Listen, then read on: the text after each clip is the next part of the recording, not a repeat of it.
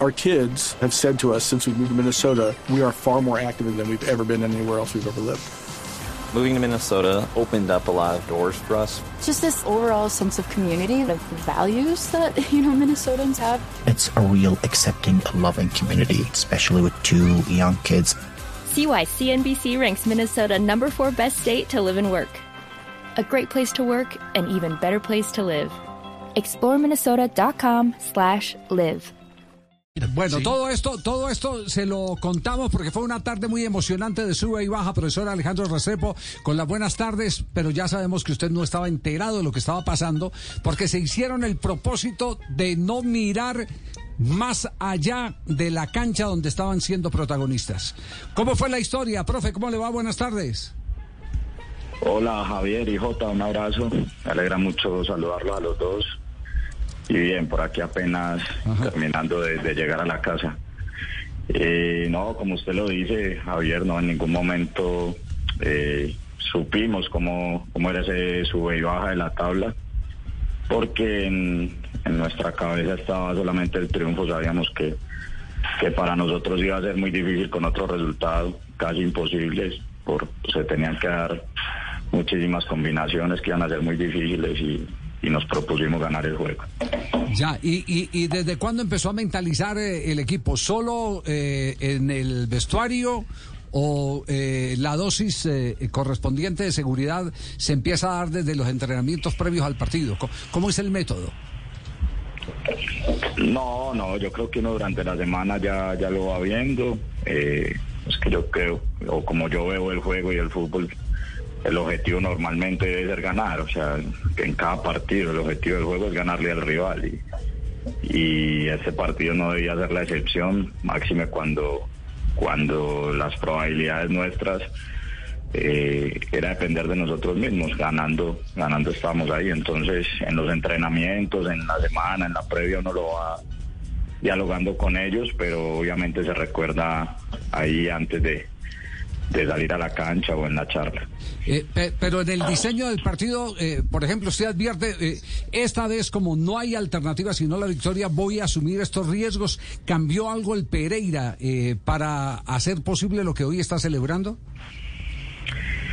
No, yo creo que para quien nos haya visto se da cuenta que intentamos ser muy fieles a la idea.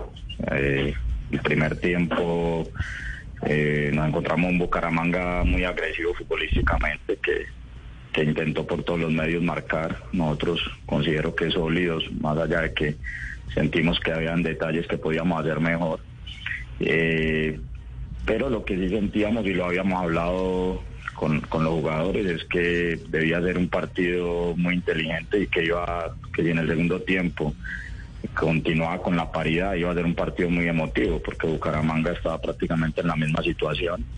Los resultados iban a empezar a mover en, las diferentes plazas y, ellos también iban a jugar con la con la emotividad de, la emotividad de su gente, el resultado, después como se fue dando todo empatados y ellos con 10 hombres necesitando ganar y nosotros con esa capacidad que también tenemos para aprovechar espacios, para para identificar dónde podíamos ganar el partido y, creo que los muchachos tuvieron una tarde redonda en ese sentido. ¿Cuándo se sintió ganador, clasificado? No, con el gol de Leo, con el gol de Leo, la verdad, uno, más allá de que fuéramos ganando el partido, ellos con 10, eh, pero siempre había una amenaza porque eh, sus centrales empezaron a ir a jugar como centrodelanteros, cada que la pelota la cogía Chaverra o el jugador que quedaba más retrasado era era un pelotazo, ellos son muy fuertes en el juego aéreo, eh, a bajar balones ahí, nosotros obviamente a tratar de contener, a defender con todo, siento que no tampoco sufrimos en demasía, pero pero sí hubo un par de acciones donde donde ellos generaron riesgo y bueno, Leo tiene esta transición ya en el último minuto y creo Lucky Land Casino asking people what's the weirdest place you've gotten lucky? Lucky? In line at the deli, I guess. Aha, in my dentist's office.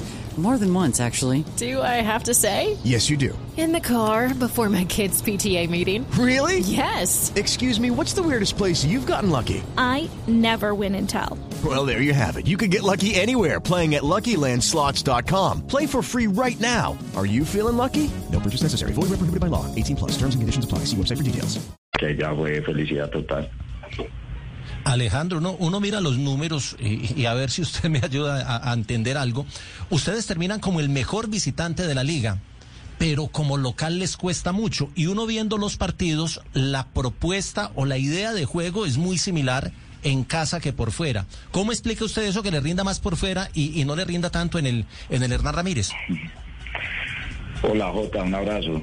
Eh, sí, yo creo Jota que, que la propuesta siempre fue muy muy similar. Obviamente yo creo que de visita uno hace toma algunos recaudos muchas veces por el tema de canchas, por el tema climático, por la calidad de los rivales. Pero el local lo que lo que siento es que se nos escaparon muchos puntos eh, por, por pequeños detalles. O sea, hicimos hicimos el 50% de los puntos en casa. Eh, y en partidos donde realmente jugamos muy bien, que, merecíamos un poco más. A veces nos íbamos con un empate, en un par de oportunidades fuimos con una derrota cuando de pronto eh, ya teníamos el empate. Entonces, eh, creo que también en casa, en, si hablamos del juego, el equipo lo ha hecho bien, ha hecho una buena propuesta y es en esos pequeños detalles donde ahora para cuadrangulares tenemos que mejorar. ¿Y qué viene ahora entonces? No, Javier, asumir esto con, con mucha responsabilidad, eh, terminar de, de, recuperarnos bien. Creo que el momento para disfrutar, como lo hablamos con el grupo, era ayer. Sí.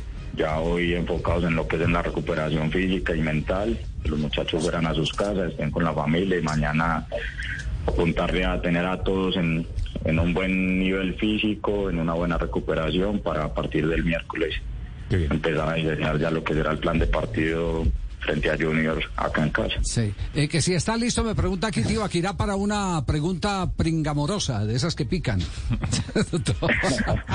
de, esa, de esa pringamosa de Pereira. Profe, eh, la satisfacción de hacer la tarea, meterse a los ocho, eh, con su estilo, con lo que jugó, con lo que tiene.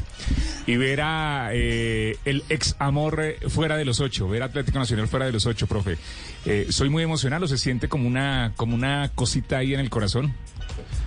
Cristian, qué pena, qué pena que no, no te escucho la pregunta. Entonces... Bueno, ponle cuidado. Hacer la tarea, la satisfacción de realizar la tarea y ver y ver desde su desde su tierra, desde Pereira, donde está ahora prestando servicios, que el equipo, el ex trabajo, el ex corazón, eh, no está metido en los ocho, que Atlético Nacional está por fuera. Bueno, no, como, como siempre lo digo, mi, mi corazón o mi gratitud con Nacional siempre, siempre va a estar presente.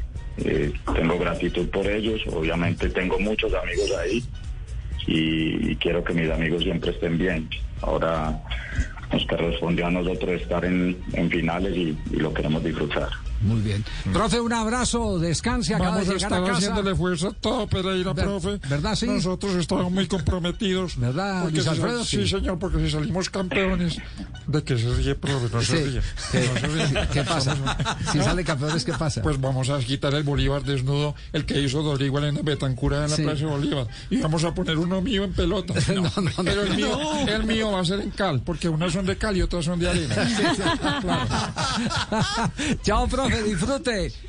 No, un abrazo, Javier. Saludos a Jota. Muy amable. Our kids have said to us since we moved to Minnesota, we are far more active than we've ever been anywhere else we've ever lived.